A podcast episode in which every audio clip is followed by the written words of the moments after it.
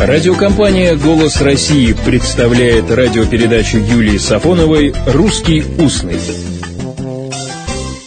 Здравствуйте! 9 июля 110 лет со дня рождения Павла Яковлевича Черных. Почему говорю об этом? Потому что очень часто обращаюсь к словарю, написанному Павлом Яковлевичем Черных. Обратите внимание, в современном русском языке фамилии на «их», не склоняются. Отступления допускаются в устной литературной речи, в обиходе. Ну, скажем, был у Черныха в гостях. Но я буду следовать строгому предписанию. Так вот, в историко-этимологическом словаре Павла Яковлевича Черных 13 560 слов. О каждом в словаре маленький лингвистический этюд, написанный лексикографом Черных тщательно и любовно. Словарь впервые был издан в 1993 году, через 23 года после смерти автора. В предисловии к словарю Жанна Жановна Варбат написала «Публикация этого словаря означает признание научных заслуг автора – и вносит большой вклад в решение актуальной задачи современной лексикографии – создание этимологического словаря русского языка, рассчитанного на широкого читателя. Так что этимологический словарь, словарь Павла Яковлевича Черных, написан для всех, рассчитан на широкого читателя, а значит, на каждого из вас, дорогие слушатели. Павел Яковлевич всегда подчеркивал, что всякая этимология относительно.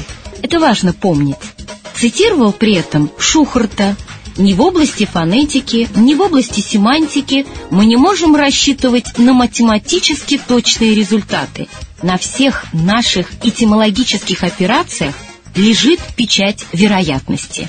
Но степень вероятности, как мы знаем, бывает разная. Словаре черных эта степень высокая. В 2000 году исследователь Никитин опубликовал ставшую библиографической редкостью заметку черных о первом томе словаря под редакцией Дмитрия Николаевича Ушакова. Заметка была написана в 1935 году. Именно в этом году вышел первый том словаря под редакцией Ушакова.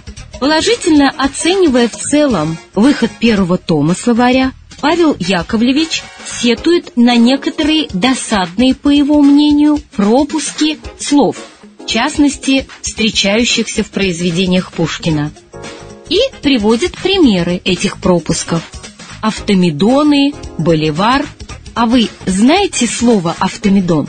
Напоминаю, Евгений Онегин, Александр Сергеевич Пушкин – Зато зимы порой холодной Езда приятна и легка, Как стих без мысли в песне модной Дорога зимняя гладка, Автомедоны наши бойки, Неутомимы наши тройки.